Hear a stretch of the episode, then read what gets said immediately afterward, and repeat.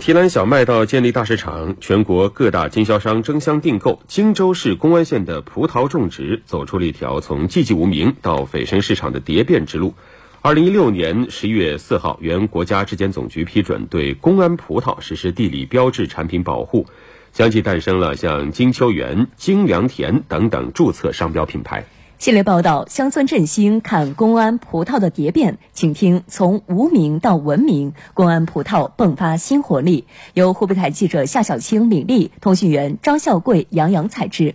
又到葡萄成熟季，有着十六年经验的葡萄经纪人周红艳一早就与老客户联系。从上世纪八十年代的探索到二零零五年后的黄金十年，周红艳经历了公安葡萄的巅峰时刻。差不多在零八年，嗯，往后五年这中间，几乎是全国各地每个那个水果大型市场批发商都有到我们到我们这边来，就是提起荆州葡萄，几乎是每个人都就是大拇指，然后就是都知道我们这边就是公安葡萄有名的。由于葡萄市场行情好，经济效益高，二零一零年前后，不少果农一味提高产量，亩产一度突破万斤。然而，由于葡萄品质不高，销售价格一降再降，果农们增产不增收。二零一零年，科润现代农业专业合作社理事长刘波带领社员一起发展设施农业，采取限产、提质、促早、增效的绿色标准化栽培方式，不断进行品种改良，用好味道赢回市场口碑。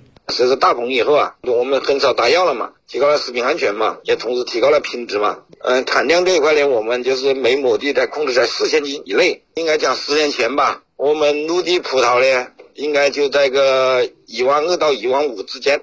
同样的面积，我们的大棚葡萄呢，收益在四万到五万之间，让老百姓挣到钱，啊，这样的话呢，他们自发性的开始干嘛？如今用品质立足市场，成为当地企业和农户的共识，不少农户主动加入合作社，寻求技术支持。公安县布河镇同心村五组村民陈龙就是其中之一。就是我们就是每年种什么品种，更换什么品种，打什么样的设施，构建什么样的水水一体化的系统，都由公司统一经营。就是公司怎么说，我们怎么做。目前，公安县已注册二十七个葡萄品牌。此外，政府又着力打造公用品牌金良田，推行统一种植、统一技术、统一肥料、统一包装、统一检测、统一销售的六统一品牌运作模式，助力小葡萄闯出大市场。